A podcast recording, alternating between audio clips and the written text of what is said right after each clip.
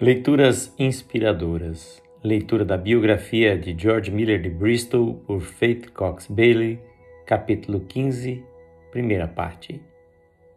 Mas, um ano e meio depois, George Miller estava inquieto de novo, achando pouco o que havia realizado. Sentia Deus dizer-lhe para expandir os orfanatos ainda mais, e uma vez que começou a sonhar a esse respeito, não conseguia parar. A ideia o perseguia noite e dia, mas ele não se atrevia a contá-la nem mesmo à esposa.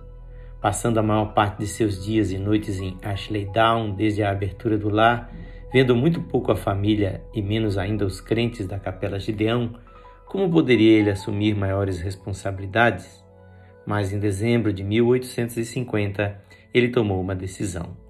Construiria um abrigo para 700 órfãos, triplicando o número deles. Quando confidenciou com umas poucas pessoas acerca dos seus planos, elas disseram que Jorge estava louco, especialmente seu bom amigo Henry Crack. Henry tinha seus motivos. Você estará muito além de seus limites se tentar assumir a responsabilidade por mil órfãos. Eles estavam na sala dos visitantes. Henry andava taciturno, para lá e para cá, ao longo do tapete listrado. Muito além dos meus limites? Perguntou Jorge, sentado em frente da lareira de gás. Ele cruzou as pernas, enganchou um polegar entre os dois botões da jaqueta, apertando as orlas desta com o punho. Nesta atitude, ele estava sempre pronto para uma batalha. Além de seus limites espiritualmente falando, Henry caminhou como que medindo as listas do tapete até a extremidade da sala, deu meia volta e recomeçou. Você conhece aquele versículo? Porque pela graça que me foi dada, digo a cada um dentre vós que não pense de si mesmo além do que convém. Meu velho, falar sobre pedir a Deus outro orfanato é arrogância espiritual. Jorge apertou ainda mais a jaqueta. Você está errado. Deus é suficiente para qualquer coisa. Veja quanto já sobrevivemos. E com cada novo problema, Deus tem me aumentado a fé. Ele continuará a fazê-lo. Você está errado, Henry não atingi o limite da minha estatura espiritual. Então, fisicamente, Jorge, há um limite para a força do homem. Jorge relaxou a mão, olhou para cima e sorriu gostosamente. E pensar que o exército alemão me rejeitou, Henry. Por 16 anos venho conduzindo a administração desses lares sozinho. Olhe para mim, não tenho assistente. Cada 52 semanas escrevo 3 mil cartas sozinho. Mas há um limite, disse Henry. E como podemos saber onde ele está? perguntou Jorge. Com a obra ainda crescendo, não posso fixar um limite. Pense nisso, Henry.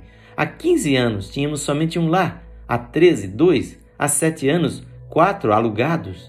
As sobrancelhas de Henry não paravam de agitar-se. Eu sei, eu sei, disse ele. Há cinco anos sonhei com Ashley Down, disse Jorge. E agora, olhe para ele. Henry, não me venha falar de limites. Então seja prático, disse Henry. De onde vem o dinheiro? Para construção e manutenção, ora. Jorge mudou de posição, pois não se sentia confortável naquela cadeira de encosto reto. Fiz alguns cálculos, disse ele. Vou precisar de 3.500 libras para construir minha próxima casa e a manutenção andará por volta de 1.500 libras. Anualmente? Henry sacudiu a cabeça. Anualmente. E Deus nos dará esse dinheiro como nos deu os cestos de pão há 12 anos na rua Wilson. Mas em algum ponto você tem de parar, disse Henry. Suponha que quando tínhamos nossos externatos tivéssemos parado. Não haveria nada mais hoje. Mas não paramos. Sabe lá o que isso significa? Faça uma ideia, disse Henry cansadamente. Henry, 600 órfãos foram criados e educados nos lares.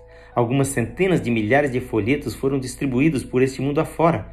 40 homens estão pregando o Evangelho por todo o mundo graças ao nosso Instituto de Conhecimentos Bíblicos.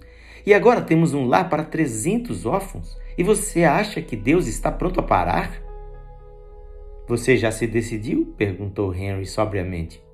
Claro que sim, disse George. George Miller continuará a trabalhar para trazer mais glória ao nome do Senhor.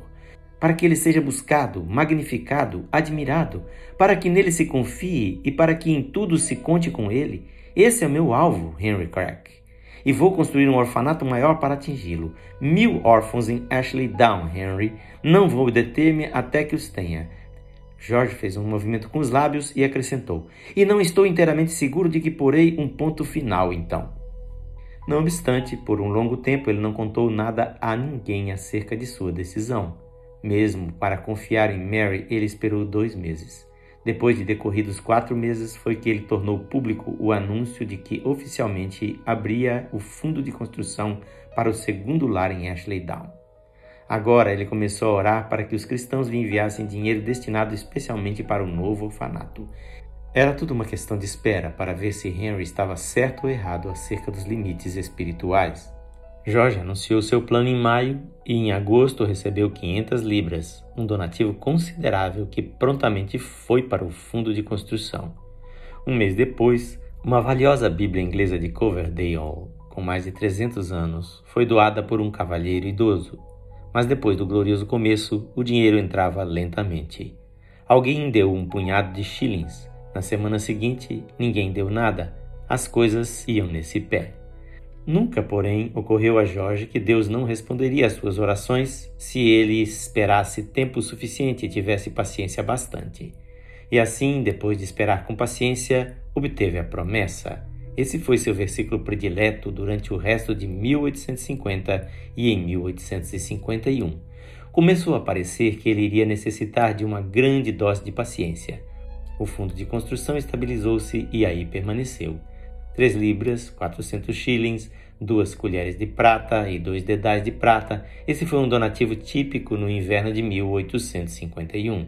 Um ano depois de feito o anúncio público, ele recebeu um único donativo de 999 libras. Agora ele estava seguro de que Deus construiria o lar. Passado um ano, ele já não estava tão seguro. Havia 350 órfãos inscritos mas o fundo estava parado no mesmo total havia meses. Na leitura de amanhã teremos a segunda parte deste capítulo. Quem faz esta leitura é seu amigo Pastor Edson Grando. Que o Senhor Jesus abençoe ricamente a sua vida.